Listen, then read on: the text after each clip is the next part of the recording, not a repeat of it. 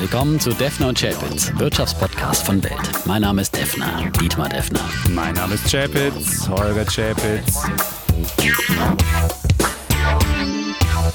Episode 124, lieber Defner. Und Mhm. wer vergangene Woche das Duell zwischen dem Präsidenten Donald Trump und seinem Herausforderer Joe Biden gesehen hat, der kann sich eigentlich nicht mehr beklagen über unsere Diskussionskultur. hier. Die sind sich so oft ins Wort gefallen und haben sich so gestritten. Und der eine sagt dann, oh, halt die Klappe und so. Da sind wir noch sehr zivilisiert. Ja, weil das erinnerte so ein bisschen an unsere besten Zeiten, würde ich Unsere mal sagen. besten, ne? ja. Ab und zu hat sich das bei uns ja auch so hochgeschaukelt. Aber man merkt ja auch an der Reaktion der Presse, des Publikums, sowas will eigentlich keiner haben. Ne? Gut, dass wir auch ein bisschen, bisschen altersmilde geworden sind hier in den letzten 123 Folgen, würde ich mal sagen. Die Hörner etwas abgestoßen. So ja, der Bulle hat sich die Hörner etwas abgestoßen, aber er trabt immer noch und der Bär die Tatzen etwas abgekratzt. Abgewetzt? Ja, abgewetzt. Sagt man das so? Abgewetzt, Okay, würde ich mal abgewetzt. sagen, so am Fels. Ja, auf jeden Fall, äh, so viel ist in Amerika seit der, seit der letzten Wahnsinn. Folge passiert, als wir das ja diskutiert haben und die Märkte stürzen auch ein und sind wiedergekommen und äh, ich dachte so, hä? Wie kann es sein, dass Finanzmärkte so lässig das da doch nehmen? Ich meine, Lässig? ja, natürlich. Also, ja, ich meine, der Trump hat, hat, immerhin, hat immerhin Covid bekommen und wenn Ja. du mal die Statistiken dir Aber ich anschaust. muss jetzt mal, lässig fand ich das nicht. Das war eine extreme Nervosität, also die wir da gesehen haben und die Märkte jetzt sozusagen die umgekehrt die Fieberkurve von Trump widerspiegeln. Also ich finde, da wird der Herr Trump auch ein bisschen überbewertet, ja, und in dem, was er für die Märkte auch bedeutet. Also, äh, weil ich glaube einfach nicht, dass, dass Biden da der große Untergang des Abendlandes wäre, wenn der dran kommt. Und die Märkte haben jetzt da eingepreist, dass Trump durch Corona schlechtere Chancen hat und dann wieder andere Chancen und so weiter. Also das finde ich, das fand ich, aber das fand ja- ich eine irrationale Ja, politische Börse. Hm, Nein, aber Frank, musst du nicht überlegen, wenn du, wenn ein 74-jähriger Corona bekomme, wenn ich die Statistiken mir angucke, die immer der Kollege Gersemann auch rausschickt, dann hast du, wenn du als Amerikaner über 70 bist, eine 16-prozentige Wahrscheinlichkeit zu sterben an diesem Virus. Und wenn du überlegst, ein Präsident stirbt, das ist jeder Achte im Übrigen. Und da finde ich, das ist ja völliges, da wird das Land ja in einem, in einem, in einem komischen Limbo-Zustand, in so einer Zwischenhölle verharren und dafür nur mal so 1,5 Prozent Abschlag von der Börse. Ich meine, der, der Eisenhower hatte mal einen Herzinfarkt, da ist die Börse kräftiger eingebrochen und als der Reagan einen Anschlag hatte, ging es auch kräftiger runter. Also da fand ich das schon relativ Naja, aber die zivilisiert. amerikanische Verfassung hat ja auch äh, für, die, für die Wahlen äh, für sowas da vorgesorgt. Da gibt's ja Regeln und so weiter. Ich kann die jetzt nicht alle ein- einzeln runterbeten. Da waren ja die US-Experten gerade auch überall in den Talkshows. Und äh, im Prinzip ist für jeden Fall der Fälle vorgesorgt. Es gibt erstmal äh, im laufenden Verfahren dann erstmal Vertreter, die nachrücken würden und dann ähm, auch selbst wenn der Präsident sterben würde oder der Kandidat sterben würde, dann äh, muss Amerika auch nicht abgeschaltet werden. Ich glaube, da muss man sich keine Sorgen machen. Aber natürlich würde das dann, der Fall würde dann schon zu einer größeren Unruhe, Unruhe führen. Aber äh, ich, fand es jetzt wirklich etwas. Und jetzt beruhigen sich die Märkte ja wieder ein bisschen. Also ich, hoffe mal, dass das so bleibt. Und eins, was noch mit reinspielt, ist ja dann auch, weil man jetzt immer fragt, was heißt das dann für ein Corona-Konjunkturpaket? Äh, beflügelt es das Ganze nochmal ähm, oder ist es eher hemmend? Das sind all die Fragen. Es ist natürlich, die Börse mag keine Unsicherheit, das hat man Ja. wieder gesehen, ja. Und ähm, aber auf der anderen Seite, politische Börsen haben kurze Beine und dann, wenn die Unsicherheit erstmal wieder ein bisschen eingepreist wird, dann, dann, dann legt sich das Ganze wieder. Aber wahrscheinlich, was wir das letzte Mal gesagt haben, es wird um den Wahltag rum sicherlich nochmal ein bisschen, bisschen schon was geben. Also wenn du diese komischen Videos von Trump aus dem Krankenhaus gesehen hast, dann gab es so Bilder, wie er weiße Zettel unterschrieben hatte. Da dachte what? Was sind das für Bilder, die die Welt da sieht? Und du denkst dir, ey, ist das ein, ey, das ist ein US-Präsident. Und dann hat er sich extra, um, um zum Hubschrauber zu laufen, nochmal irgendwie den Anzug angezogen. Da kann man sich auch mal eine lässigere Jacke. Also, Naja, völlig gut, ist, strange ich, Geschichten. Du siehst da Bilder und denkst dir, das ist doch, das wirkt doch in der Welt, die über Bilder erzählt wird. Kannst du mir nicht erzählen, das ist ein amerikanischer Präsident. Naja, da gut, wird, der, da wird der, der, der, die Marke Amerika komplett. Ja, aber das ist doch jetzt wirklich nichts Überraschendes. Also, Ja, aber so, dass Trump also ein Clown ist, äh, muss Ja, aber dich jetzt so nicht überraschen. schlimm noch mal, Nein, das komm, zu sehen. Da hast du die letzten äh, fast vier Jahre echt verdrängt. Also ich meine, das ist doch, man sieht es immer wieder und seine treuen Anhänger, die werden ihn das alles nochmal honorieren und, und, und die anderen werden immer mehr Ja, Kopf aber, schütteln. Das ja, spaltet nochmal. äh, Aber ja. nein, aber ich glaube, ich glaube, wie gesagt, ähm, das ist sicherlich bleibt es jetzt die nächsten Wochen bis zur Wahl und bis nach der Wahl. Und wir hoffen mal, dass wir ein klares Ergebnis kriegen, dass dann beide Seiten anerkennen. Das wäre, das wäre der größte Wunsch, weil das das größte Risiko aus meiner Sicht ist. Aber das hat, da hat natürlich dieses chaotische TV-Duell äh, auch nicht so richtig viel Hoffnung gemacht, weil ja Trump mit einem den Proud Boys, die er da äh, in Habachtstellung ruft und, und so weiter und so fort. Das macht schon ein bisschen mehr mhm. Sorge als äh, Zuversicht. Aber äh, Amerika, glaube ich, das ist stark genug mit seiner Verfassung, um auch diesen Präsidenten dann irgendwie zu überleben. Du meinst, die Börse guckt jetzt schon in die Zukunft und, und handelt hoffentlich ohne Trump? Jetzt noch nicht ganz. Nee. Aber ich glaube letztendlich, aber, aber dieses Szenario, dass Biden Präsident wird und dass dann die Börse einstürzt, weil jetzt äh, Biden den Sozialismus in Amerika einführt, das glaube ich, äh, wird auf jeden Fall nicht passieren, weil äh, das wird halt eher ein bisschen sozialdemokratischer, aber aus unserer Sicht ist das immer noch sehr, sehr viel Marktwirtschaft pur, die wir da sehen und ein bisschen mehr Investitionen in, in einen Green Deal. Das wird helfen letztendlich der Konjunktur und das wird man in Amerika dann auch wieder schnell erkennen und äh, dann geht man schnell wieder zur Tagesordnung über. Was auf jeden Fall auffällt, dass gerade Wall Street spendet für Biden und da merkt man ja, die machen das ja nicht ohne Grund. Insofern würde ich vermuten, das ist schon mal ein Indiz dafür, dass der Biden jetzt keine Elizabeth Warren ist oder, ja. oder ähm, andere Bernie Sanders, Linke, Bernie Sanders wäre noch Sanders, schlimmer gewesen. Ja. Ich meine, der wäre auch nie gewählt worden. Also beide. Äh, weißt du das? Ach, hm.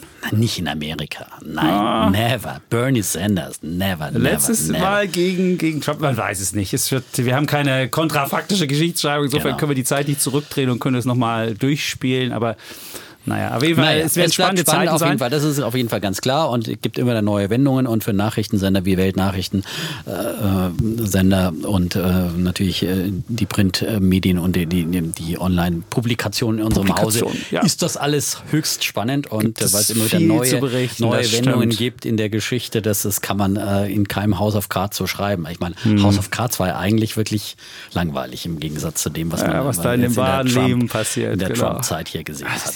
Immer wieder neuer diese Plot, Bilder. Der, immer wieder ein neuer Plot, der aufpoppt, ja. ja. ja. Auf jeden Fall ist ja der Oktober gar nicht so ein schlechter Börsenmonat. Ich habe mal geguckt, der DAX hat im Oktober im Schnitt 1,1 Prozent plus gemacht. Also er hat ja mal diesen Crash-Monat, mhm. diesen, als Bär würde ich sagen Nimbus, du würdest sagen, das, den Ruch. Und äh, es ist nicht so ein schlechter Monat, der Oktober. Es gab ein paar fiese Ereignisse, aber ansonsten war der Oktober ein ganz erträglicher. Mal Mhm. Obwohl da natürlich ein paar eben dieser ganz großen Crashs im Oktober stattfanden. Und das seitdem, stimmt. Seitdem ist da immer so ein bisschen die Angst da.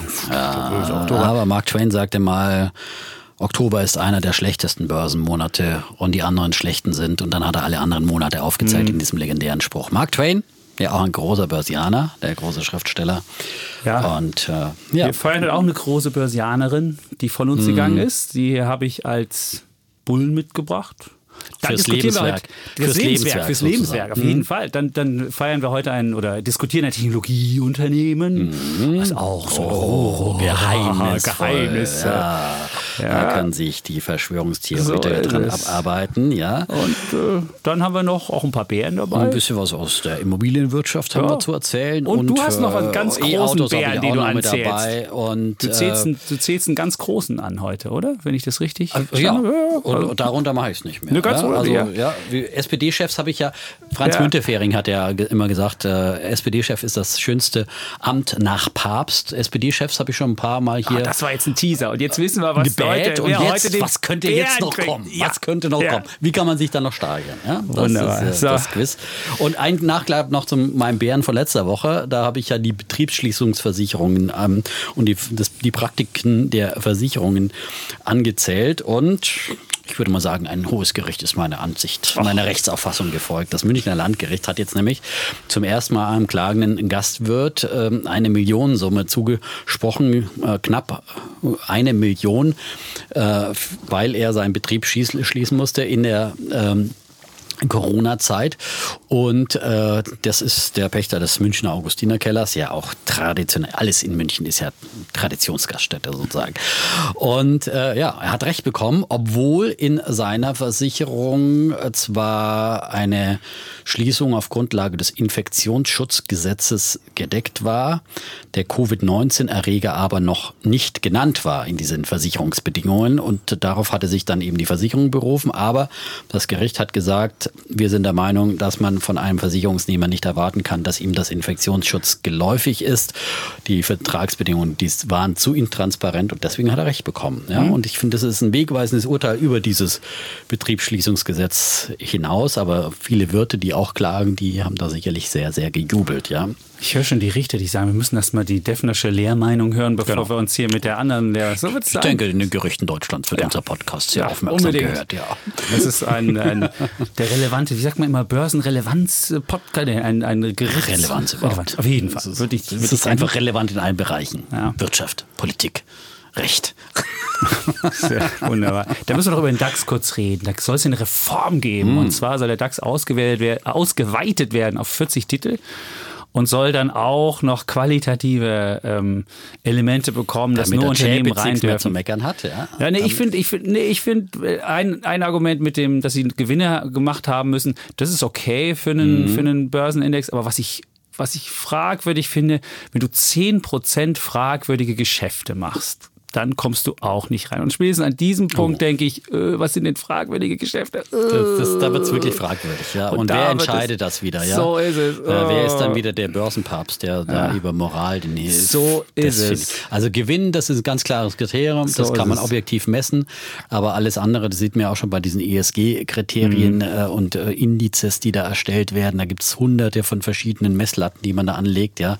Also das ist... Äh, Mal ist VW ganz vorbildlich wegen genau. der e E-Mobilität mal ganz scheußlich wegen des Dieselskandals. Dann VW dann mal rein, wenn sie gerade mal einen Skandal ja, haben, ja, äh, raus halt, meine ich, und, und, dann wieder... Ja, also das finde ich wirklich ja, extrem. Klar, also diese, diese, aber ich finde 40 Titel finde ich gut, find weil ich wir gut. nämlich feststellen mussten, dass ja. in der Vergangenheit der MDAX, also das ist ja der Index der mittelgroßen Unternehmen, hat ja viel besser performt als der große DAX und das lag daran, dass da eben so mittelständische Unternehmen mit drin sind, die besonders gut gelaufen genau. sind. Und wenn der DAX jetzt ein bisschen von denen noch dazu bekommt, dann wäre das, glaube ich, eine ganz, und du hast eine ganz gute mehr Diversifizierung, Mischung. weil 30, da hast du dann und dann dann, wenn du noch so schwer äh, Branchen hast, die so starkes Gewicht haben wie Autobranche oder mal waren sie auch schon mal Banken oder sowas, äh, dann hast du immer so ein Klumpenrisiko schnell bei 30 äh, Werten und äh, das ist bei 40 natürlich viel besser und äh, gibt ja auch in anderen Ländern CAC 40 zum Beispiel, ja. 40 Werte im Index. Und der S&P 500 hat 500 und den Dow Jones mit den 30 Werten, den nimmt ja fast niemand als, als wirklich einen Anlageindex, weil der ja auch zu strange ist. Insofern 40 Titel, das finde ich eine, ja, eine gute Neuerung gut, ja. und würde den DAX wahrscheinlich noch ein bisschen mehr Schwung sogar. Aber ich finde es ja auch mit äh, Profitabilität wichtiges Kriterium. Dann hätten wir das Problem nicht mehr, was wir hier diskutieren mussten. Delivery Hero, die waren ja. nicht aufgestiegen, weil sie eben noch nicht profitabel waren. Und das kann man, und wenn man sieht, wie te, das Tesla vier Quartale erstmal oder in Amerika grundsätzlich Unternehmen vier Quartale Gewinn schreiben müssen, bis in S&P 500 kommen. Also äh, vielleicht macht man es nicht ganz so streng, mhm. aber zumindest mal eine gewisse Strecke sollte man schon äh, ein Proven Concept hinlegen, weil sonst kannst du ja irgendwie quasi natürlich mit irgendwie äh, vielen, vielen Verlusten dir auch Umsatz erkaufen und es ist dann nicht unbedingt ein, ein Spiegel eines erfolgreichen Geschäftsmodells. Ja, das ist wahr. Auf jeden Fall wird die Diskussion bis März 2021 und dann wird frühestens der DAX umgebaut. Bin mal gespannt. Aber es ist ja auch gut, dass man so ein bisschen mit Vorlauf macht. Das letzte Mal kam sie durch Wirecard abrupt, Ups. diese Änderung. Ja, ja. Und äh, dann können sich auch Investoren, äh, die ja versuchen, so eine Indexumstellung dann auch vorauszunehmen, dann darauf einstellen. Da wird jetzt sicherlich viel spekuliert. Wer sind die zehn potenziellen Aufsteiger? Die werden dann schon mal gut bepreist. Also da kann man so kommen. Da könnte die Lufthansa wieder reinkommen. Als Anleger oh. ja auch schon mal umgucken, wer davon ja. profitieren könnte, weil spätestens, wenn sie reinkommen, wissen wir ja, dann ist die Story erstmal wieder so zu Ende. Zalando ist hm. ein, ist ein, ein Beispiel, aber die sind schon wahnsinnig wahnsinnig gut gelaufen. Ja. Außerdem, ja. Also gibt es verschiedene Unternehmen, die da auf ja, der Liste stehen. Es sind zwei Kriterien mhm. weiterhin ähm, auch die, die Marktkapitalisierung wie immer und dazu kommt noch der Börsenumsatz, also wie viele Aktien täglich gehandelt werden. Das sind die beiden Kriterien, die Hauptkriterien, die bleiben und dann kommen noch die anderen dazu. Rocket und, äh, Internet werden nicht mehr aufsteigen in den DAX. Echt nicht? die haben sie ja verabschiedet. Ich habe mir jetzt übrigens doch noch mal ein paar Rocket Internet Aktien gekauft. Hast du? Auch äh, mit Aussicht auf das Delisting. Also das wird ja, soll ja Anfang November so sein. Ich würde doch noch ein paar gerne behalten, ehrlich gesagt weil ich eigentlich den Samba nicht so billig davon kaufen lassen, äh, kommen lassen will, dass der mit 18,57 Euro sich davon scheren kann und dann irgendwann äh, Edge sagen kann, hoho, jetzt haben wir plötzlich ganz neue Werte in unserem Portfolio entdeckt. Also ähm, ich habe ja jetzt auch viel gelesen dazu und auch mit äh, Marc Tüngler zum Beispiel in ja. der ähm, Börse am Abend gesprochen, am Tag der Hauptversammlung, wo sie das alles beschlossen haben. Der hat auch gesagt, also Marc Tüngler von ähm, Deutscher Schutzgemeinschaft für Wertpapierbesitz, ja, DSW, ja, Hauptgeschäftsführer, ähm, der hat ja auch furchtbar geschimpft auf diese Praxis, aber natürlich auf den Gesetzgeber, der das Ganze ermöglicht hat und hat auch gemeint, die Aktie ist auf jeden Fall 30 bis 35 Euro eigentlich äh, vom inneren Wert her müsste die wert sein, müsste man eigentlich dann auch als Anleger bekommen. Wo das jetzt her hat, weiß ich auch nicht, aber naja, er hat sich so auf, auf ja, Analysten berufen. Naja, und auf Hören so sagen, was man so hört und liest, ist die Aktie ja, gut, 30 so Euro. Ganz wert. genau weißt du es nicht. Das ist ja, ja sowieso. aber ich meine, das, du kannst das Portfolio bewerten, da kommst du nicht auf 3, da kommst du auf 25 und dann musst du sagen, und dann habe ich noch einen Aufschlag. Äh, das zu sagen, 30 für den DSW-Mann. Was in 200 also ehrlich, wert? Ja, das hat er gesagt, sage okay, ich mal. Gut. Kann man es ja selber. So, und dann ist ja, und dann strebt das DSW und andere Anlegerschützer auch an, dass wenigstens im Hamburger Freiverkehr weiter gehandelt wird. Dann kann man wenigstens, da hat man noch mhm. auch eine Exit-Option. Ja, das wird dann kein liquider Börsenhandel sein, wie man ihn jetzt gewohnt ist, aber man bleibt dann nicht auf alle Ewigkeiten auf der Aktie sitzen. Und äh, ja, vielleicht wird dann doch noch der eine oder andere Schatz gehoben. Das ist dann wirklich so ein Langfristinvestment. Das ist eine Aktie, die muss man dann eher wirklich dann bereit sein, auch wirklich mal zehn Jahre liegen zu lassen. Und äh, ja, es tut sie ja eh nicht, aber irgendjemand meinte, na gut, in Sachen Transparenz war ja eh keine an der Börse da, also macht man da als Anleger auch keinen, keinen großen Rückschritt. Und Tüngler meinte dann, wenn man eine Position hat, dann kann man die Hälfte verkaufen, die Hälfte behalten, da ist man immer noch irgendwie dabei. Muss jeder selber entscheiden. Ähm, Wie viel hast du bezahlt jetzt? Naja, die war jetzt ein bisschen über dem Rückkaufangebot. 1863 notiert sie gerade. Ich habe 1870 jetzt gekauft. Jetzt sie bei 1863. Es geht immer ein paar Cent da hin und her. Ja, ja. Also das ist jetzt momentan ist da keine große Bewegung drin, das ist klar. Aber wie gesagt, ich war so lange dabei und irgendwie fühle ich mich da zu sehr jetzt enteignet. Ich fühle mich da zu sehr enteignet, als dass ich da irgendwie dann mich hinterher ärgern müsste. Irgendwie, wenn es dann irgendwann mal, vielleicht kommt er wieder zurück an die Börse. Gab es ja auch schon solche Geschichten. Ja, ja Warta zum Beispiel. Ja, ja stimmt. Warta ein war, großartiges war Comeback dann wieder. Ja. Gut, ich würde sagen, haben wir das Vorgespräch in äh, kurzer Zeit abgehandelt. Wir haben uns ja wieder gute Vorsätze gemacht. Haben wir, wir wieder, ja. ja. wir wollen mal wieder die 60 Minuten anstreben. Ja, ah, genau. Ist, äh, wir wissen, die Hardcore-Fans wissen es zu schätzen, aber wir würden ja auch gerne irgendwie neue Leute ansprechen, neue, neue Zielgruppen, die dann nicht so ab, gleich abgeschreckt werden, wenn sie sehen, oh Gott, 1,30 hier labern die Börse. Ja. Und ja. so ein bisschen auch ne, anspornen, ein bisschen knackiger zu werden. Knackiger? Also mhm. wenn ich jetzt eine knackige Sache sagen muss, Sagen wir was Knackiges. Ich muss, nein, nicht knackig, noch eine labrige Sache. Ach so, ich muss sagen, komm, wenn wir die alten Regeln noch haben, dann muss ich ja eine Sache nochmal sagen. Es gab ja dieses wunderschöne Katzenbild, was ich da hatte. Und dann schrieb jemand drunter, also mit diesem Katzenbild wirst du niemals dieses wunderschöne 517 Herzen wie der Defner beim Wandern kriegen. Es ist wirklich, es ist eine wunderschöne Katze. Und diese Katze heißt Leo und ist die Katze vom Gersemann. Und die ist so geil. Und diese Katze hat mehr Herzen verdient, als ich jetzt irgendwie 260 Herzen. Oh, Leute, peinlich, da muss es mehr peinlich, Herzen vergeben als für Defners komisches Wanderbild. Peinlich, peinlich. Nee, nein, nicht wird immer peinlicher. Es diese, immer diese peinlicher. Katze ist wirklich, also oh das Gott, ist wirklich so eine, so eine, telegene Katze. Das so ist, wirklich, ist das da, da, Diese Katze sieht so geil aus. Den Chapitz, man kann das Gesicht kann man wegblenden oder sonst was. Aber diese Katze, die ist wirklich. Oder der, der Chapitz guckt ja ausnahmsweise auch fast freundlich. Ja, Nein, aber diese Foto, Katze, die ist wirklich so eine, so ich eine telegene. Ich muss gleich disliken. Kann ich mein Like zurücknehmen? Kannst du. Du kannst das Herz wieder wegmachen. Weg. Alle wieder wegmachen, ja? Nee, nee, nee. Also Team Defner, Team Defner, bitte entliken. Nein. Ja? Du, uns kommt nur noch solcher Catch-Schrott von. Nein, diese Katze muss diese Katze hat mehr, diese, Podcast hier. Diese Katze hat mehr verdient als wirklich nur 270. Ja. Dieser Podcast wird Ihnen präsentiert von Whiskas, denn Katzen würden Whiskas kaufen. Ja, ja. Aber diese, ich meine, das ist auch wirklich eine Ausnahmekatze. Ich hasse Katzen. Wirklich? Wirklich? Um es einfach mal klar zu okay, sagen. Du hast Katzen. Ich mag keine Katzen. Katzen sind so schleimige Tiere, die sich an jeden reinschleimen. Überhaupt sogar, nicht. sogar einen Chapitz. Ich finde Hunde finde ich viel ehrlicher. Ja? Nee, die Hunde sagt man, man sagt ja immer Hunde, die kennen den wahren Charakter eines Menschen, Hunde und kleine Kinder. Ja? Und deswegen wer ist ein großer, auf wen kommen Hunde zu und äh, setzen sich ehrfürchtig neben ihn, akzeptieren ihn sofort mhm. als Herrn. Und kaufen Rocket Internet-Aktien und bellen, bellen im, im, im Maskschen. Nein, nein, kaufen, nein. Kaufen, kaufen, kaufen, kaufen, kaufen, Super. So. Also so, Katzen, das es muss, gemacht. für, dieser, für dieses Katzenbild muss es doch was geben. Hm? Das geht nicht anders. Also ich ja, meine, das kann Dislike, nicht sein. Ein Dislike. Nein, so. nein, nein. Also, das wird nicht sein. Ich würde sogar die Wette machen, bis zum Jahresende habe ich da mehr Herzen drauf auf diesem Katzenbild, als du auf deinem blöden Wanderbild. So, Nimmst du an? Ich nehme an. Ja, also Team Defner, wer noch nicht mal Wanderbild geliked hat. Ja, das sind 517 das, Leute, ich, mehr hast du doch gar nicht. Vergiss die, es. Wie ich in die Ferne gucke und äh, mir die Gebirgsformation angucke Aha. und denke, genauso werden sich meine Aktien entwickeln, immer wieder auf zu neuen Höhen und jeder kleine Felsvorsprung ist mhm. nur ein kleiner Rückschritt und danach kommt, wieder geht es wieder neu aufwärts. Mhm. Ja, so sehen Aktienkurse aus. Und Sehr ab und zu muss man einfach in die Ferne blicken. Blick um, in die Ferne, du guckst, guckst ins Tal, auf dem Nein, Egal. Und aber man sieht diese nein, Eisen, man sieht diese Eisenwaden, von der jemand genau, ja schrieb, da wäre ich neidisch drum. Ja, genau. Ja. All das kann man auf meinem All das kann man sehen ja. und äh, ja, gut. das muss man einfach mögen. So, jetzt muss ich meine Katze nochmal beschreiben. So, jetzt, reicht, jetzt reicht, jetzt reicht, okay. jetzt reicht, jetzt reicht. Wollen wir zum Bullen kommen? Ja, es hat auch nur drei tierischen Podcast. Es hat nur drei Minuten, es hat nur drei Minuten Verzögerung hier gebracht. Kann man vorspulen auch. Es ist, es Zehnmal auf 30 Sekunden plus ist, machen, ist dann gut. hat. Beruhig dich wieder, ja? So, äh, fange ich mal mit ja, meinem Bullen der Woche an. Mit deinem, womit? Mit Bullen? Bullen, ich fange mal mit dem Bullen an. Ja.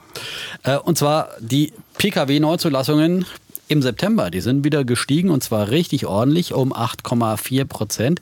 Und das ist äh, vor allem auf den gestiegenen Absatz von Elektrofahrzeugen zurückzuführen. Wen wundert's? Da gibt's ja jetzt natürlich eine satte Prämie, auch wegen des Corona-Hilfspakets. Gab's ja nochmal einen richtig fetten Aufschlag. Speziell äh, für E-Fahrzeuge kriegt man jetzt irgendwie über 9000 Euro Prämie. Und das äh, lockt natürlich dann doch die deutschen Schnäppchenjäger auf den Plan. Und plötzlich werden auch hierzulande E-Autos beliebt. Also, geht doch. Hätte man auch schon viel viel früher machen können, wenn man sich mal ein Ziel gesetzt hat, bis 2020 eine Million E-Autos auf die Straße zu äh, bringen. 2009, glaube ich, hat man sich dieses Ziel gesetzt, aber nichts dafür gemacht. So, und jetzt hat die Million werden wir nicht mehr schaffen, glaube ich, in diesem Jahr. Aber immerhin äh, geht es voran. Ähm, es sind zum Beispiel die Autos mit reinem Batteriebetrieb, äh, mit reinem Batterieantrieb im September um 260 Prozent gestiegen, der Verkauf, auf 21.000. Hybridfahrzeuge kamen mit einem Plus von 185 Prozent auf einen Marktanteil von 20 Prozent. Hybridfahrzeuge finden wir ja nicht gut hier, äh, aber werden halt auch mitgefördert. Es ist ja auch wieder so eine Kompromisslösung. Ist eine Übergangstechnik. Ist eine Übergangstechnik, ja. aber man hätte sie nicht so in dem Maße fördern sollen. Plug-in-Hybride, äh, die haben sogar einen Plus von 460 Prozent äh, bekommen und legten dann auf auch ebenfalls besonders stark zu. Und aber es gab dann eben bei den Verbrennern rückläufige Entwicklungen. Benzinmotoren. Autos mit Benzinmotoren brachen um 18 Prozent ein und Dieselfahrzeuge um 6 Prozent. Und äh, ein kurzer Blick noch auf die Marken. Audi hat wirklich sensationell performt, weil sie da sicher gut aufgestellt sind, auch im E-Auto und im Hybridbereich. 42 Prozent sind die gestiegen. Bei den anderen war es keine große Wachstums. BMW, Mercedes 1,9 und Tesla. Jetzt bin ich Tesla kommt zum wann kommt Schluss, Tesla in der Sendung? Zum Schluss, zum Höhepunkt. Tesla plus 83 Prozent den stärksten Zuwachs. Das ist natürlich, und da sieht man mal. Kannst du mal die absoluten Zahlen sagen und nicht hier plus 83 Prozent? Ja, jetzt hier nicht da. Aber, äh, ja, das wäre das einzige Entscheidende. Nein, aber das ist natürlich klar Statt einem Auto 1,8 Autos, 83 Prozent. Yeah! Bulle und Bär ist eine Rubrik, wo einer ausreden darf und nicht der andere Trump-mäßig dazwischen trampelt.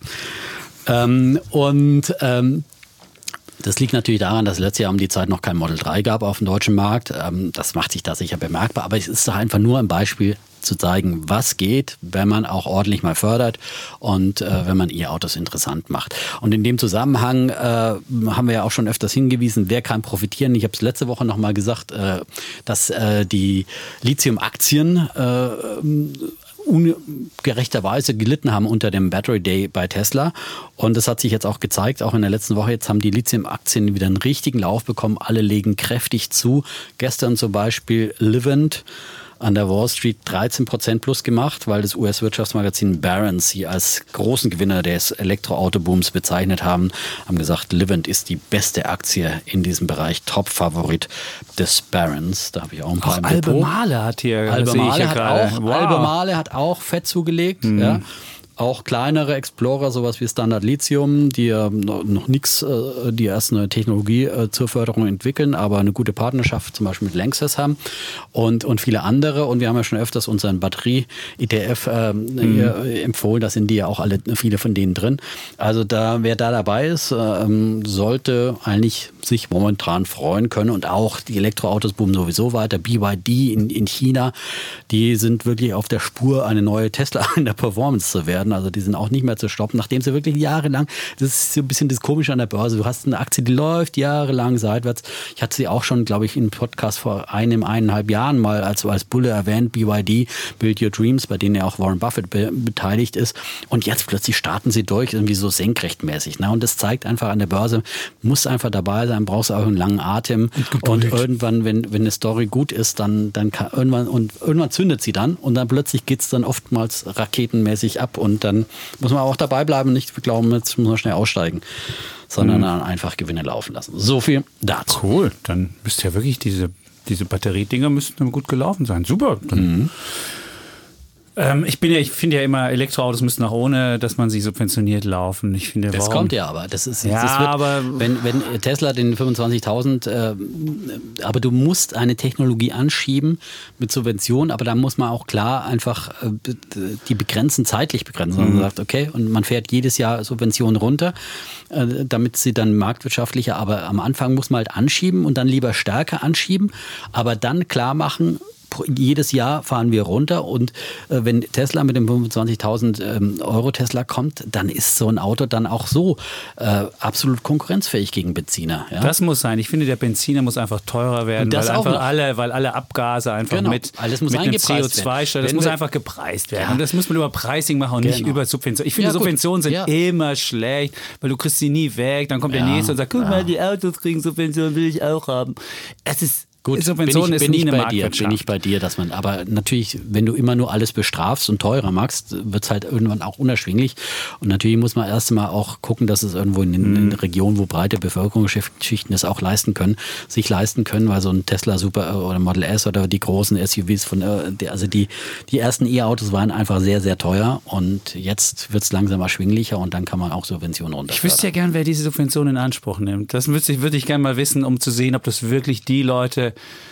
bekommen, die auch wirklich das nötig haben oder Nein, ob es einfach von denen mitgenommen wird, so wie die, weiß ich nicht. Ja, gut, die, die, nein, ja. aber das ist eine Subvention. Das ist jetzt kein, kein, kein ja, Steuer für einen Geringverdiener. Ja, die kriegt jemand, der sich das Auto natürlich Siehst kauft. Und, und der äh, sich da das muss die Aldi-Kassiererin das wieder zahlen. Also insofern bin ich da ja, ah, dafür für jemand anders ein Elektroauto zu bezahlen, dass der das Ding kaufen kann, finde ich jetzt nicht unbedingt Nein, fair. es geht darum, dass man äh, die CO2 reduziert und äh, dass man äh, mhm. hier eine Infrastruktur auch schafft, weil dann endlich mal auch na, viel Nachfrage da ist und das sind äh, positive Wirkungen von Subventionen, aber man muss sie einfach klar sagen, das ist zeitlich begrenzt, ja, und äh, der Markt muss sich dann irgendwann selber tragen. Aber am Anfang macht es schon Sinn, äh, um so eine mhm. Umstellung zu schaffen. Gut, komme ich zu meinem Bullen. Mein Bulle, da habe ich ja schon darauf hingewiesen, ist ähm, ein Nachruf auf ein Lebenswerk und zwar Beate Sander, die mhm. Börsenoma, ist in 82 Jahren an Krebs gestorben und ähm, ja, wir wollten sie immer einladen. Ja, stimmt. Das ist wirklich, wir hatten sie immer auf der Liste und haben es nie geschafft. Und ähm, ja, das ist natürlich sehr traurig. Und ähm, ja, sie war wirklich eine der, ich würde sagen, bekanntesten Aktienaufklärerinnen Deutschlands, mhm. die im, im hohen Alter überhaupt das in die Börse gefunden hatte. Sie war ich glaube mit 59 ähm, hatte sie mit einem Startkapital von 60.000 D-Mark noch hatte sie ähm, dann ihre ähm, ersten Aktien gekauft und eine Börsenstrategie entwickelt und mit 74 war sie dann Millionärin, also innerhalb von 15 Jahren. Und sie war Lehrerin aus Ulm.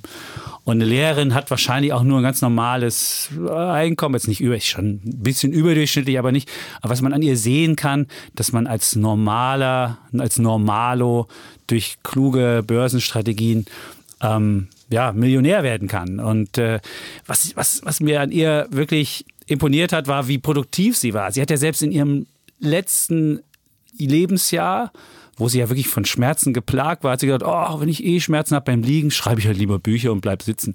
Also diese Frau war wirklich, und sie hat drei Bücher geschrieben und äh, das eine ist so der Klassiker, wenn man die Bestsellerlisten sich anguckt, dann ist es immer mit vorne, das ist so der Aktien- und Börsenführerschein, Aktien statt ba Sparbuch, die Lizenz zum Geldanlegen, das war so der Klassiker. Und dann hat sie nochmal so ein Krisenbuch geschrieben, war ebenso in der Corona-Krise die richtige Geldanlage in Krisen und im Crash, wie sie 5.000 bis 50.000 sicher in Aktien, ETFs und Aktienfonds anlegen in fünf Wochen. Und dann hat sie noch zum Schluss jetzt eins geschrieben, da hatte sie geschrieben, gutes Gewissen und dennoch erfolgreich, Börsenerfolgsformel, Nachhaltigkeit, Anlage in Aktien, ETFs und Fonds. Also was man sehen kann, die war wahnsinnig produktiv, hat, äh, hat selbst für hat selbst Aktien als Krisenanlage gesehen. Also man sieht, Aktien können sich auch wirklich für ähm, solche Krisen auch eignen. Und dann habe ich mal so geguckt, was für Lehren wir von ihr mitnehmen können. Das hat auch ähm, ähm, unser äh, Kollege Mario Lochner von Mission Money, den hatten wir hier auch mal im Podcast, der hat, der hat mal die Lehren sehr schön mit, mit in seinem, in seinem YouTube-Video rausgesucht und ich habe mir mal die, die spannendsten Lehren mitgenommen. Die eine ist, finde dein Warum, also zu fragen, warum bin ich an der Börse, wenn ich schnell reich werden will, weiß ich nicht, ob das das richtige Warum ist. Und sie hatte, ihr Warum war, sie hatte Spaß an Aktien, sie wollte, sie wollte, sie war früher, war sie im Gärtnern ganz groß mit Pflanzen und hat experimentiert, nun wollte sie das mit Aktien machen. Das zweite, zweite Lehre ist, Disziplin schlägt Talent. Und äh, Disziplin hatte ich ja schon gesagt, dass sie halt auch im, im, kranken Zustand noch drei Bücher geschrieben hat. Ich meine, es muss nicht jeder so hart machen. Sie hat sogar teilweise Weihnachten ausfallen lassen und hat dann ihren Angehörigen gesagt, ich muss in Aktien sparen. Und dann mussten sie mit so, mit so einer, weiß ich nicht, äh, äh, drei Minuten Terrine zu Weihnachten sitzen. Also, ich meine, man muss es nicht so machen. Dann noch eine Sache Psychologie und sie hat das Schöne gesagt: Vermeide die gefährlichen vier: Euphorie, Panik, Angst und Gier.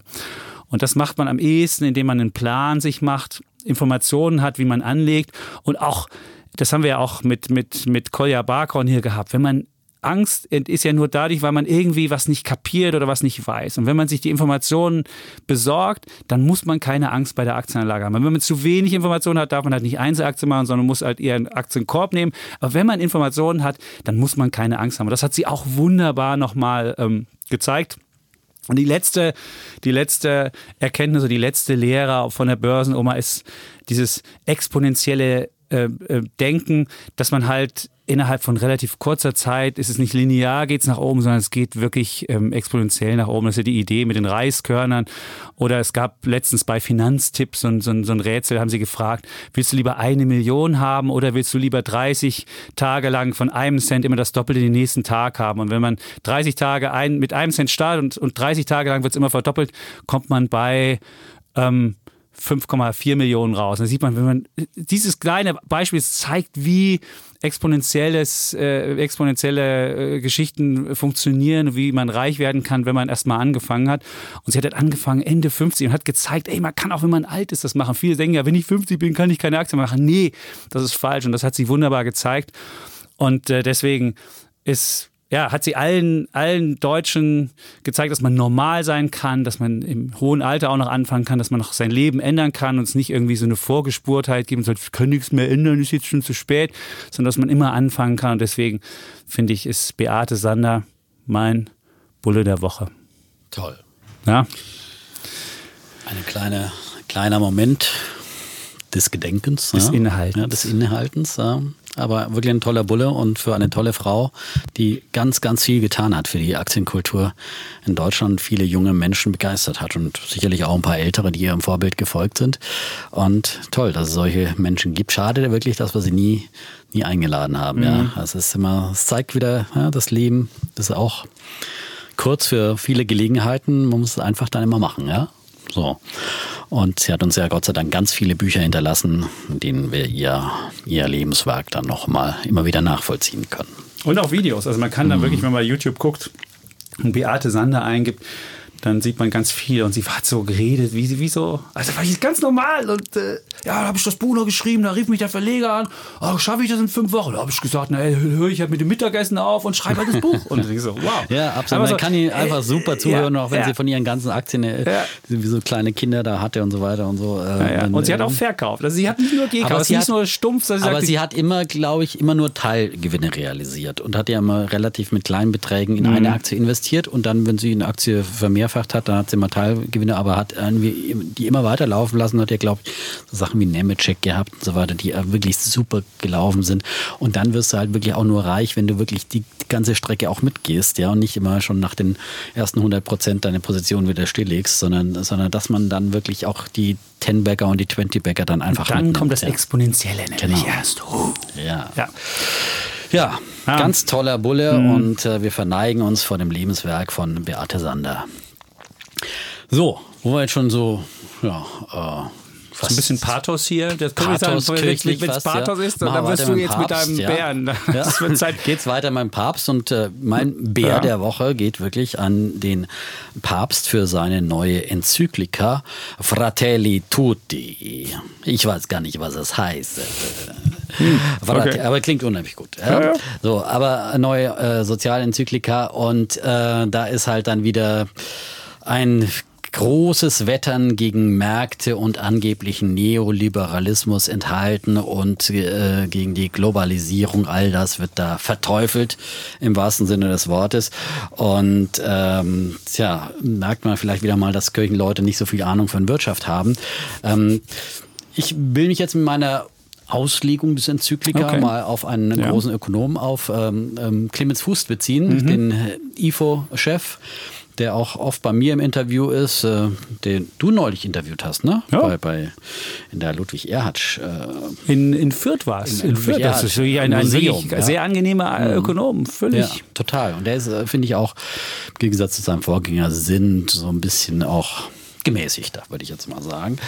Ähm, Mehr open-minded, würde ich jetzt ja, mal sagen. Das hat Nein, das IFO-Institut super absolut. weitergeführt. Also, Nein, das ist wirklich toll ja. und kann einfach auch immer gut erklären. Auch immer, er hat ja ein Buch geschrieben, auch zur Corona-Wirtschaft ähm, und zu Auswegen aus der Corona-Zeit. Und immer, wenn ich ihn ein Interview habe, das ist immer wieder wirklich, äh, weil er auf den Punkt kommt und äh, Dinge auch einfach dann erklären kann. So, und dann hat die katholische Nachrichtenagentur ähm, ihren, ja, die, ihren journalistischen Auftrag ernst genommen und hat gesagt, jetzt wollen wir mal zur Papstenzyklika doch einen Ökonomen hören, was mhm. der dazu sagt. Äh, und äh, da gab es dann aber einen Komplettverriss, muss man so sagen, zumindest zu dem, zu dem wirtschaftlichen Teil. Mhm. Ja? Äh, so, und deswegen will ich es einfach mal, weil meine Meinung zu Sozialismus und dergleichen ist ja hier schon oft geäußert worden, ja, dann das ist, will ich dann nochmal einen Ökonomen dann zu Wort kommen lassen in dieser Zeit, die ich äh, für den äh, Bär der Woche habe. Und, Dieser Zeit? Äh, ja, genau.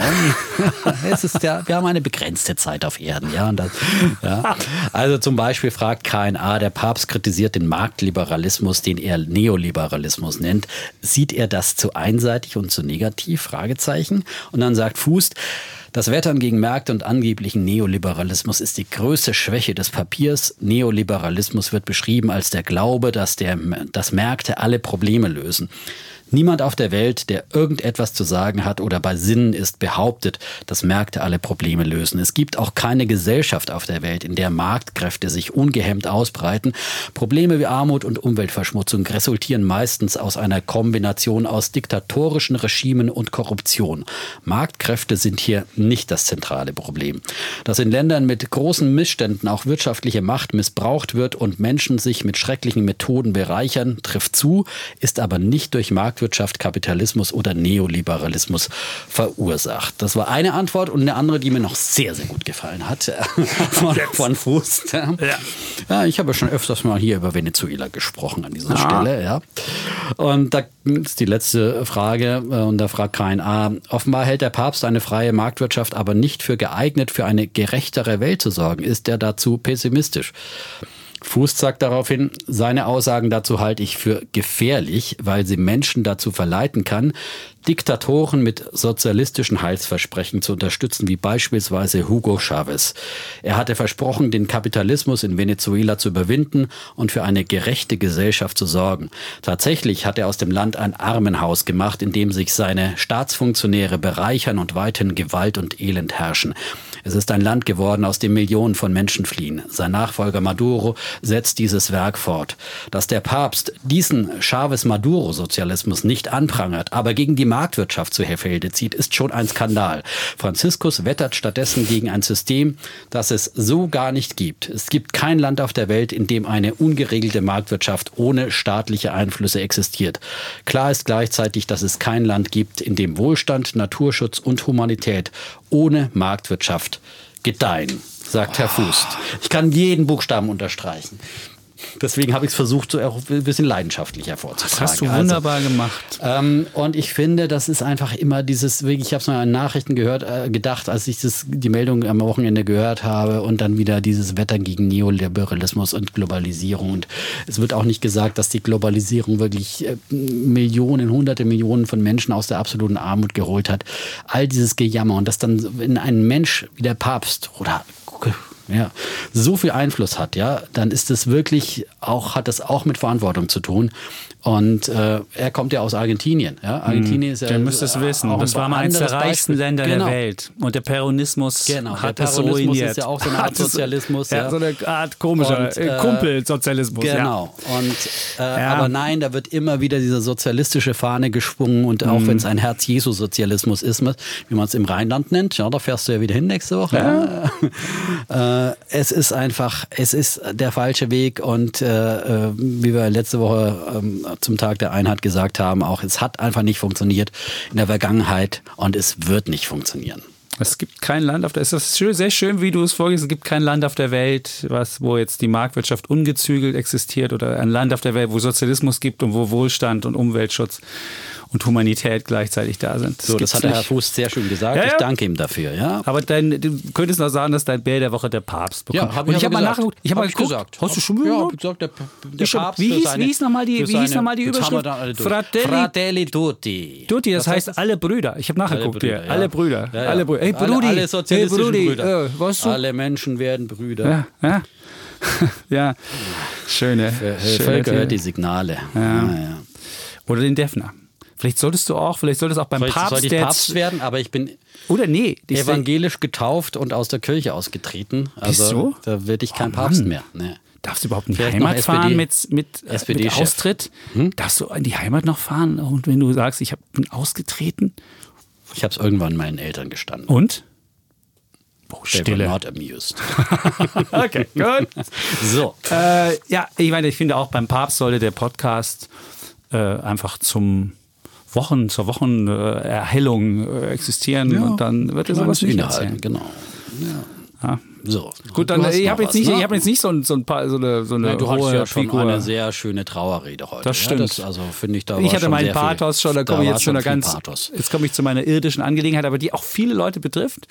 Und mein Bär der Woche geht ich weiß eigentlich gar nicht, wem ich den jetzt richtig verleihen kann. Auf jeden Fall ist der Bär der Woche Zinsaufschläge für Immobilienfinanzierung ohne Eigenkapital. Das ist das Phänomen und jetzt weiß ich, gebe ich das der Finanzindustrie. Wahrscheinlich muss ich den Bär der Finanzindustrie Musst geben. Eigentlich, ja. eigentlich, schon, weil die ja. das nämlich nehmen. Ja, also es ist, es ist so, dass wenn Menschen Immobilie kaufen wollen und gerade viele junge Leute wollen das ja auch oder auch nicht junge Leute, aber die Immobilienpreise sind gestiegen, die Leute haben nicht so viel gespart. Und wenn sie jetzt eine, eine, Immobilienfinanzierung haben wollen und kommen ohne Eigenkapital dahin, war das früher mit so einem Zinsaufschlag zwischen 0,3 und 0,5 Prozentpunkten für eine zehnjährige ähm, für ein zehnjähriges Ding immer möglich.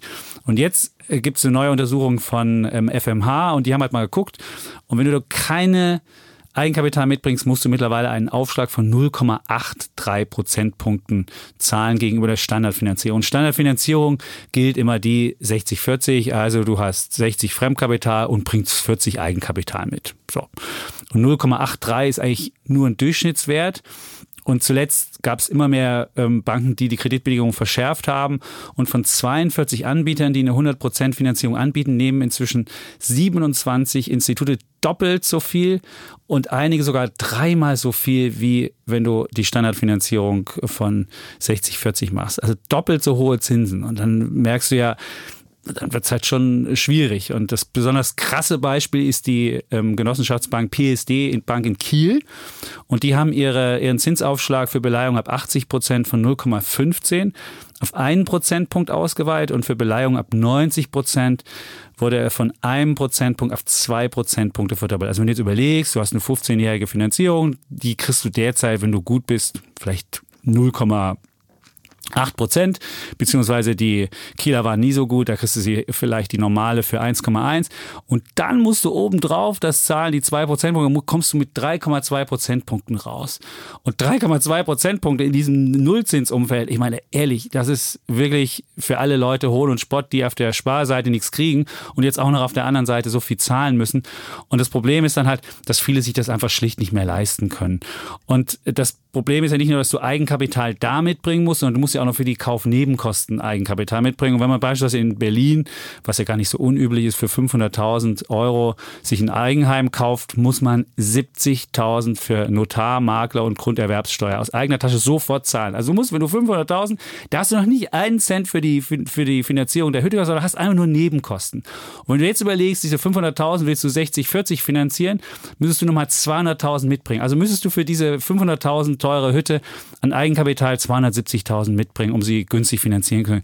Und das können wirklich nur nicht mehr so viele Leute.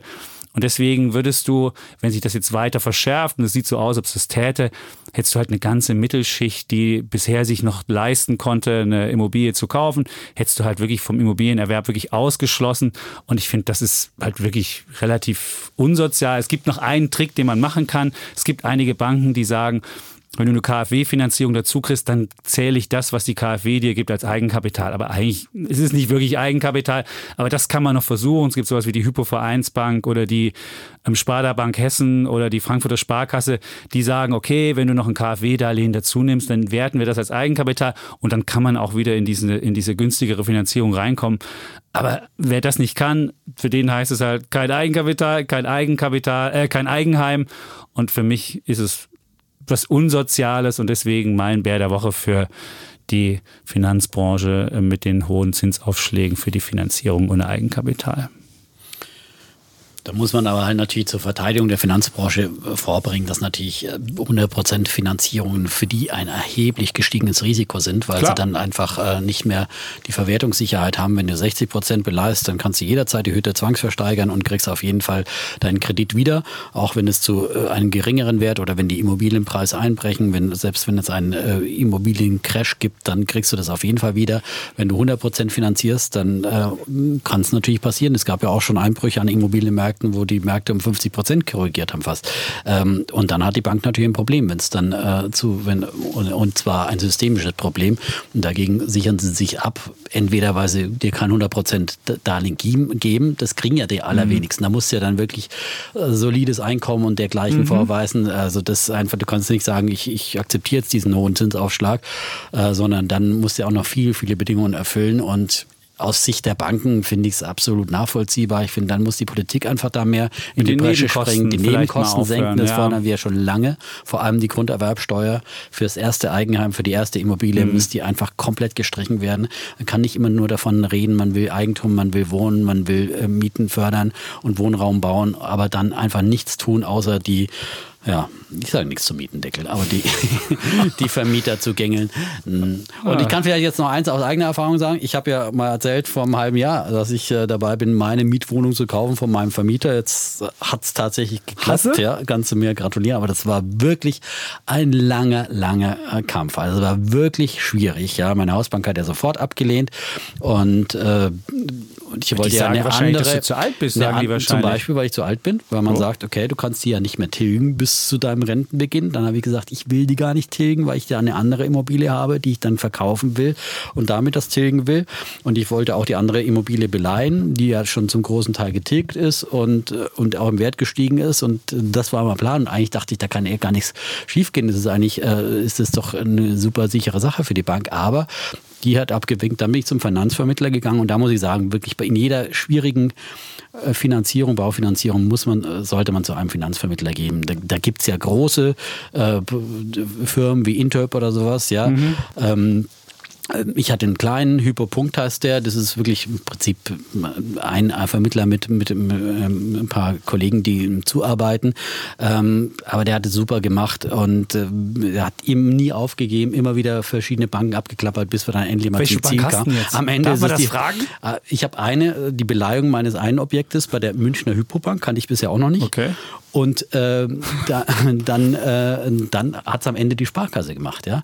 Welche? Wir, die Berliner? Die Berliner Sparkasse. Sparkasse. Ja, muss man einfach die gute alte Alter, Sparkasse. ja. geht der die Defner gute der alte Kunde der Sparkasse. Sparkasse. Ja, Wahnsinn. Wahnsinn. Ja, nachdem zum Beispiel auch ING eine abgewunken Die machen eine Standardfinanzierung. eigentlich Die sagen, die gucken drauf, wie alt, wie ja, das. Ja, Genau, und die das haben dann ihren vergessen. Algorithmus Ja. so und da wird dir auch gar nicht gesagt, warum machen sie Nee, das nicht? Kann ich da sie irgendwie noch mal was nachbessern? Kann Vergiss ich da es. was für sie tun? Kann ich, äh, ne?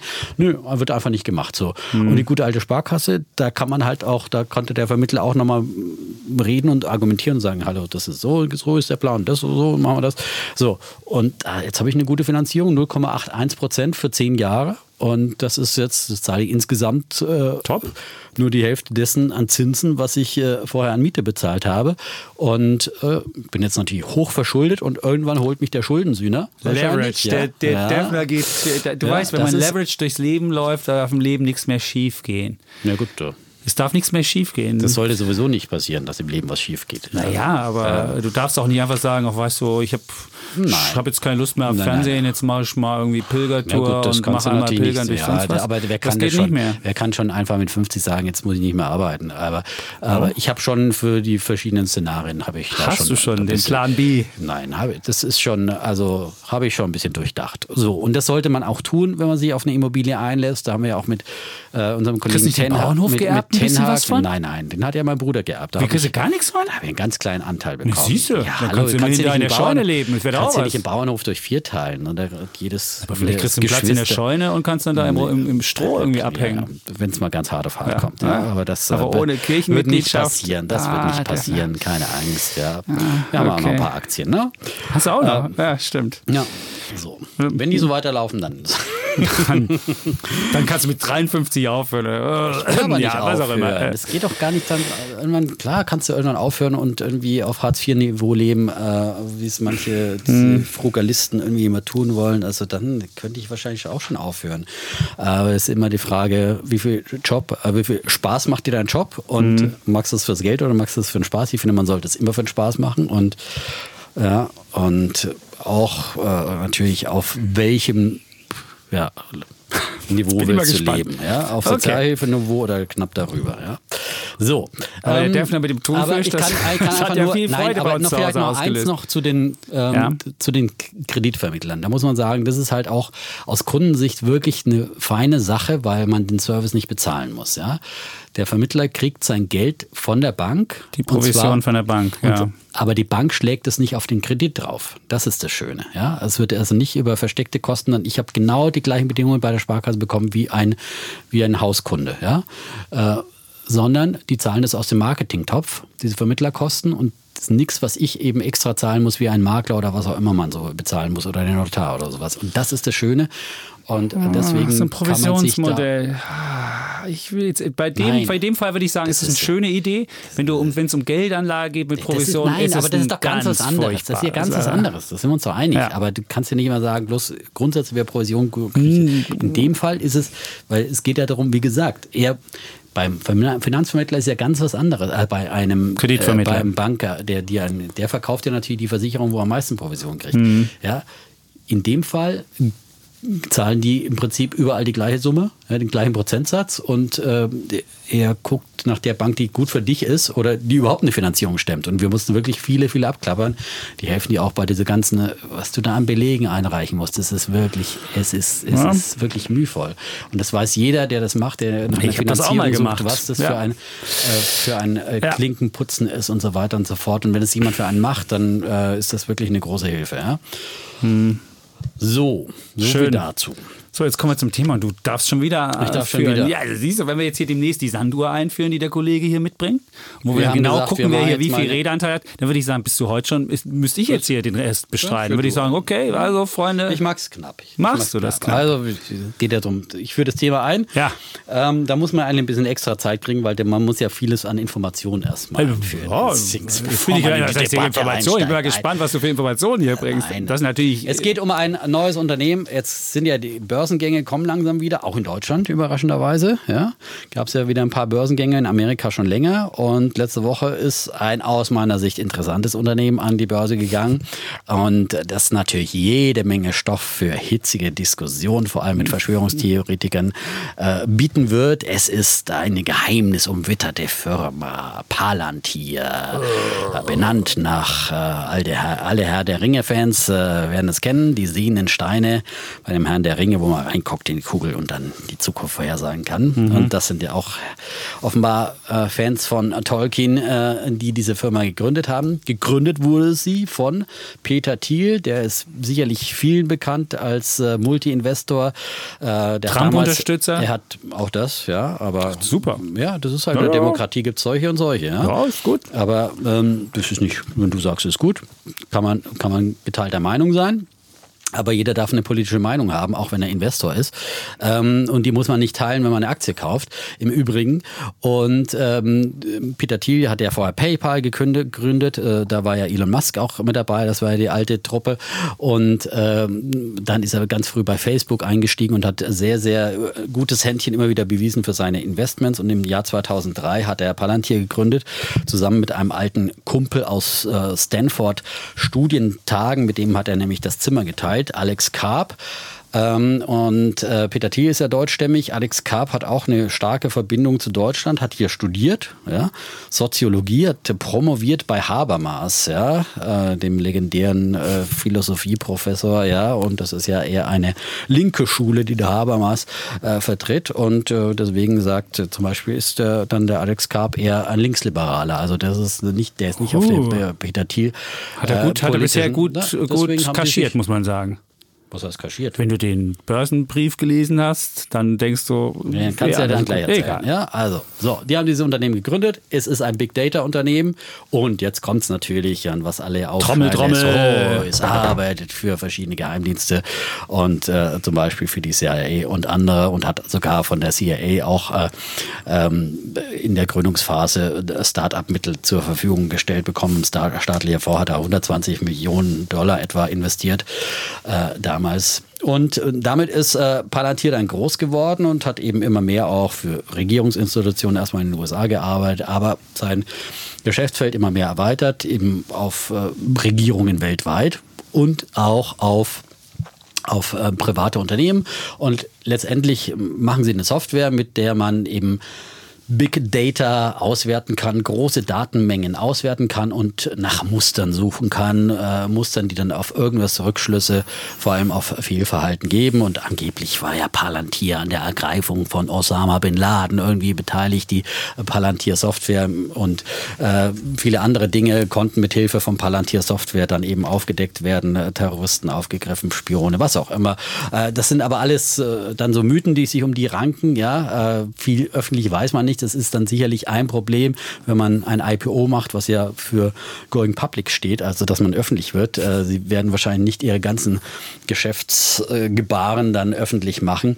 Ähm, aber ich kann mir einfach gut vorstellen, dass sowas funktioniert und vor allem, dass man immer mehr sowas braucht in vielen Branchen, wo einfach Dinge in letzter, in, immer wieder schiefgelaufen sind, um ähm, den bösen Jungs auch in den, in den Firmen auf, den, auf die Spur zu kommen, gerade in der Finanzindustrie. Wenn man da rechtzeitig Muster entdeckt, entdeckt. Äh, wenn irgendwelche Unregelmäßigkeiten vorkommen, dann ist es eine große Hilfe. Aber sie helfen natürlich auch andere positive Muster zu entdecken und äh, sind da ein, ein nützliches Tool sicherlich. Und ähm, ja, ähm, Sie haben äh, eine Software, die am Anfang sehr schwierig anpassungsfähig war, wo dann immer wieder äh, sehr viel Handarbeit sozusagen gemacht äh, werden musste von den Entwicklern. Die mussten in die Unternehmen gehen. Das, und jetzt haben sie mehr und mehr ähm, so Softwareprodukte, die äh, skalierbar sind. Skalierbar sind, die so mhm. aus einem Guss sind, die so mehr von der Stange sind erstmal, die innerhalb von wenigen Stunden dann per Ferndiagnose da installiert werden können. Und das ist natürlich, und dann entsteht ein skalierbares Geschäftsmodell. Ähm, wir werden ja sicherlich noch einiges zu den Zahlen von dir hören. Ja, ähm, ich sag einfach mal, 17 ich finde, Jahre eine, ohne Gewinn. Vielleicht ich, musst du es auch kurz noch erwähnen. Ich, ich sage, das darfst du jetzt gleich, ja. du darfst ja die Gegenrede okay. jetzt gleich halten. Ja. Aber ich sag nochmal meine Wette. Ich äh, finde es ein sehr spannendes Unternehmen habe da mir jetzt gestern auch noch, äh, die sind ja letzte Woche an die Börse gegangen, da geht es erstmal hoch bis auf über 10 Dollar und kam wieder ein bisschen zurück. Ich habe mir jetzt für knapp um die 9 Dollar mal ein paar Aktien ins Depot gelegt. Und ich würde auf jeden Fall wetten, dass die am Jahresende wieder über 10 Dollar stehen, diese Aktie. Und dass die langfristig aber noch viel mehr Potenzial ja, haben. 10 Dollar. Die werden jetzt mit rund 17 Do Milliarden Dollar bewertet. Das ist dann für so ein Softwareunternehmen auch nicht die Welt. Und äh, Big Data. Es gibt so viele Unternehmen, die ihre Datenschätze überhaupt nicht, überhaupt nicht verwerten, äh, die überhaupt nicht wissen, was sie da haben. Und äh, Big Data wird hier immer wichtiger für alle Unternehmen. Um die bösen Jungs rauszufiltern, aber vor allem um Geschäftschancen aus den Datenbeständen der Kunden herauszufiltern. Das Schöne an Palantir, sie sind keine Datenkrake, die diese ganzen Daten einsaugen und, und selber behalten, sondern Datenschutz wird bei denen auch groß geschrieben und sie, die Daten bleiben beim Kunden. Ja? Sie versuchen nur aus diesen Daten heraus Muster zu lesen. So, Herr Chapitz, bitte, die Gegenrede. Wunderschön, wunderschön. Du hast ja schon, du hast ja schon angedeutet, dass es ein Fehlstart war, was das Unternehmen hingelegt hat. Mit Recht, finde ich auch. Die letzte Finanzierungsrunde mit 20 Milliarden durchgegangen und an der Börse ist sie jetzt 17 Milliarden wert. Da sieht man, wenn man andere Softwareunternehmen sieht, die ja wirklich am ersten Tag geradezu explodiert sind, sieht man, ist mit dem, das, genau, Snowflake ist mit dem Unternehmen so überhaupt nicht passiert und äh, woran es liegt, man kann es relativ einfach sich angucken, vor 17 Jahren gegründet gegründet, bisher noch keinen Cent Gewinn gemacht. Äh, Im Gegenteil, 590 Millionen Verlust im vergangenen Jahr, kommt man ja alles sehen. Und dann fragt man sich, hey, wenn du nach 17 Jahren keinen Gewinn machst, wann soll da überhaupt mal ein Gewinn sein? Und dann hast du ja schon das politische Risiko sehr schön vorgezeichnet. Wenn ich ein Unternehmen bin, was 50 Prozent, und das ist sogar zunehmend, du hast, die haben sogar Kunden verloren im, von 2019 auf 2020, die haben nur noch ähm, 125 Kunden und 50 Prozent des Umsatzes machen sie mit, machen sie mit Staaten. Jetzt will ich ja gar nicht sagen, dass sie mit Katar äh, was machen. Da denkt man schon, oh, will, ich mit, will ich ein Unternehmen haben, was mit Katar Umsatz macht? Ich weiß es nicht, aber die machen auch Umsatz mit der Trump-Regierung. Und dann haben sie einen Peter Thiel dabei, der jetzt ein offener Trump-Verfechter ist. Und dann hast du jetzt ja letztens auch wahrscheinlich den Brief gelesen, den Frau Cortez geschrieben hat. AOC hat er dann an die SEC geschrieben. Das ist die ähm, äh, jüngste im Repräsentantenhaus von den Demokraten und hat geschrieben, ah, liebe SEC, kennt ihr überhaupt die Risiken von diesem Unternehmen? Und glaubst du ernsthaft, dass dieses Unternehmen, was A mit der CIA Gewinne macht, was B mit der US-Einwanderungsbehörde irgendwie zusammenarbeitet und mit der Software irgendwie Leute äh, gefasst werden. Und denkst du ernsthaft, dass diese Kontrakts, die sie mit den Republikanern gemacht werden, dass die jetzt noch aufrechterhalten bleiben, wenn es wirklich zur politischen Wende kommen sollte, dass die, dass die, dass die Demokraten wirklich ein, ein, ein Unternehmen weiter Aufträge zuschustern, ähm, wo ein Peter Thiel dabei ist, wo, äh, dann muss man ja auch wissen, die haben ja vor in ihrem, in ihrem Investorennet, es gibt ja immer diesen S1-Filing, wo du immer sagen musst, was bist du für ein Unternehmen, deine Zahlen machst. Das ist, so ein, das ist sozusagen der, der IPO-Prospekt, würde ich es mal nennen. Und wenn man sich das anguckt, dann haben sie das in der Abrechnung mit dem Silicon Valley gemacht. Da schrieben sie rein, unser Unternehmen wurde im Silicon Valley gegründet, aber wir scheinen immer weniger von den Werten und dem Engagement dieses Technologiesektors zu teilen. Dann sind sie umgezogen nach Denver, um zu zeigen auch, dass sie mit dem Silicon Valley nichts mehr zu tun haben. Also sind als verhasst in der Branche weil sie sich auch gegen die Branche auflehnen. Dann haben sie halt den Deal, der irgendwie sagt, ich habe mit dem Silicon Valley nichts mehr zu tun, ist aber gleichzeitig noch bei Facebook im Aufsichtsrat und hat mit diesem ganzen Silicon Valley sehr wohl zu tun und, und guckt immer und ist, ist eher, eher so, ein, so ein Typ, der im, im, im Silicon Valley richtig fett Geld verdient und wenn der Facebook-Algorithmus noch ein bisschen fieser sein würde, auch das würde er noch, er sitzt im Aufsichtsrat, ist der Aufsichtsratschef und hat noch nicht einmal eingeschritten, dass Facebook mit seinen Algorithmen wirklich auch Schäden verursacht in Gesellschaften, sondern es ging immer um Geld verdienen da. Und dann denkt man sich, und auf der anderen Seite sagt er, ich habe mit dem nichts mehr zu tun. Es ist alles wirklich ganz krude Sachen. Und dann kommen wir zum Geschäftlichen. Also das politische Risiko halte ich für extrem hoch. Und wenn du 50 Prozent des Umsatzes da machst und mit deinem restlichen Kunden nicht mehr so richtig viel dazu machst, und dann kommt das, das wirtschaftliche Risiko.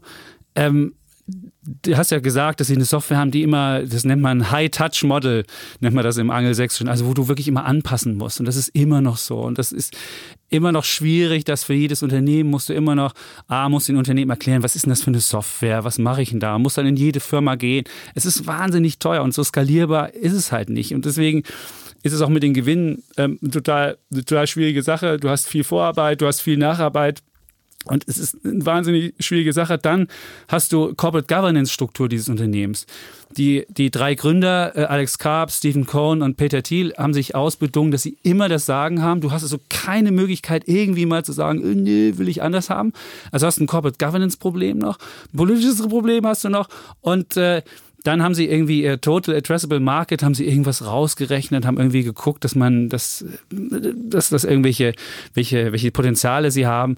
Die sehe ich, naja, für dieses, dieses Unternehmen war nicht wirklich.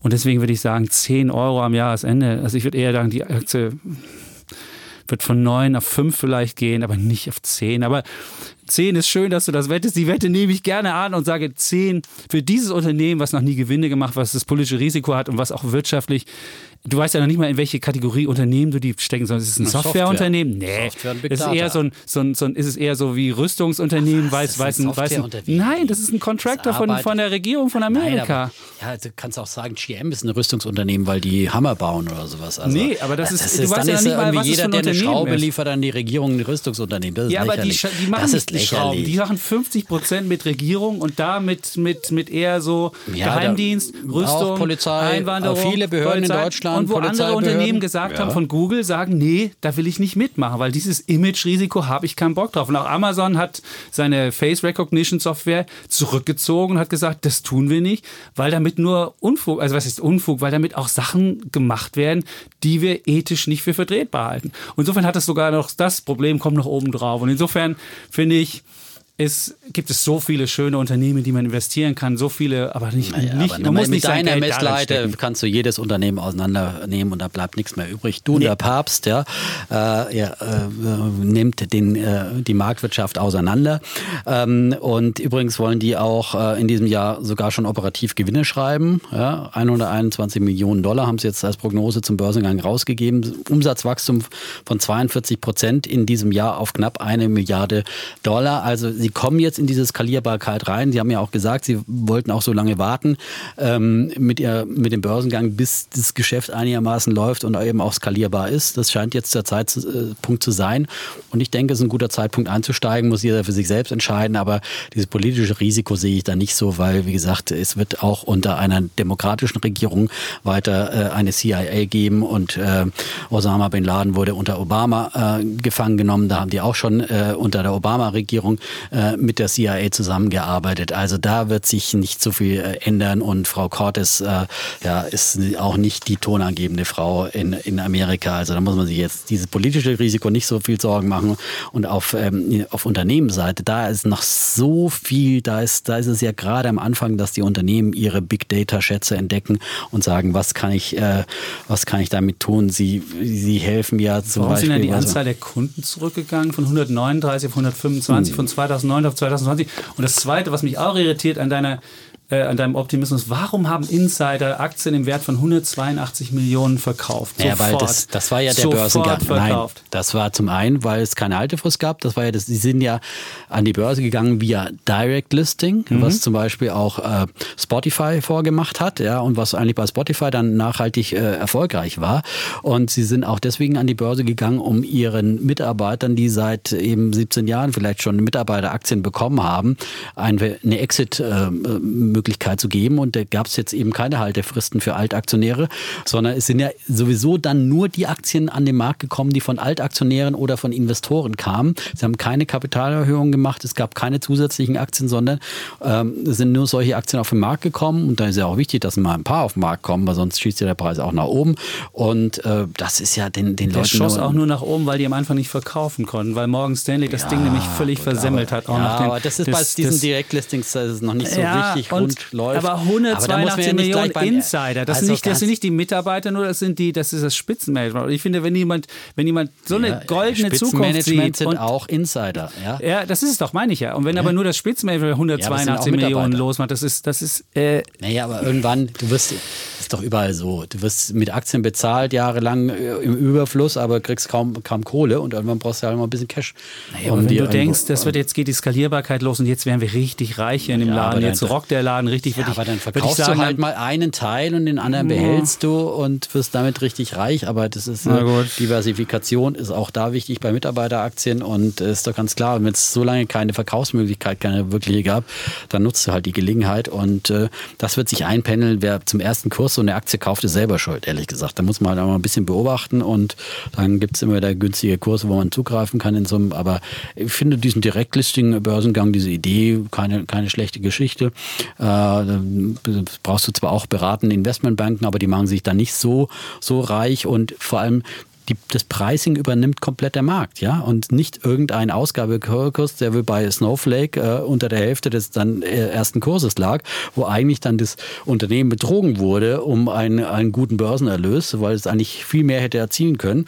Und da ist es einfach ein, ein klares Auktionsprinzip und ein gerechtes Prinzip und wer will, verkauft, wer nicht will, verkauft nicht. Und wer will, kauft oder auch nicht. Ja, kann man sich überlegen. Aber ich finde das okay. durchaus eine faire Geschichte. Ja, zur Vollständigkeit und äh, ja. Hinweis auf Interessenskonflikte. Alex Karp ist auch dem Hause Axel Springer sehr verbunden. Stimmt. Ja, war schon im Aufsichtsrat, ist jetzt glaube ich nur noch im, Im Aktionärausschuss. Ausschuss, genau. Musste den KKA-Vertretern weichen, aber... Nein, ist ein Freund des Hauses. Ich höre ja. auch nichts gegen genau. Alex Karp. Der war auch, der war auch schon auf dem, der war auf dem Weltwirtschaftsgipfel auch, genau. hat da auch wunderbar performt und waren auch in Davos schon aber was mich gewundert hat, schon im letzten Davos, wo wir, wo wir beide waren, waren sie nicht mehr. Und dann denkt man sich so, warum war naja, da gut, aber da, Ja, aber war, trotzdem. Äh, äh, nee, da stand aber noch schon eine nee, Palantir Im letzten Davos gab es dieses, Riesen, dieses Riesending, ja? haben sie nicht mehr gehabt. Im Jahr davor gab es so eine Riesenpalantir. Da hatten sie, da hatten sie wirklich, ich glaube, nicht das Kirchenmuseum, irgend so ein Riesending hatten sie da. Und diesmal war es kleiner.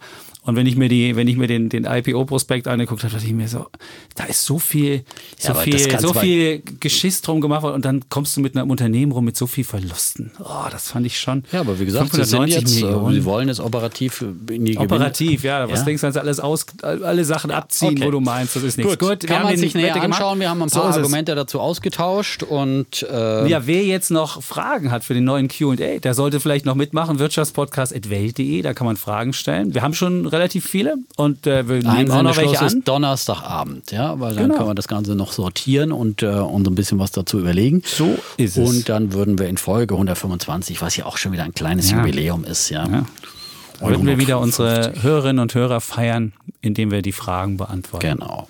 Gerne Sehr so kurz schön. und prägnant wie möglich, ja, nicht so laberig wie, wie unser eins.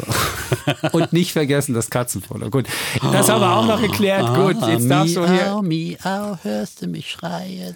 Miau, miau, ich will dich freien. Folgst du mir? Auf den Dächern. So, weiter kann ich nicht mehr. Miau, heißgeliebte Katze, miau, reich mir deine Tatze. Sehr schön. Und ansonsten sagen wir Tschüss. Und ciao. Bleiben Bulle. Und Bär. Defner. Und Chapitz.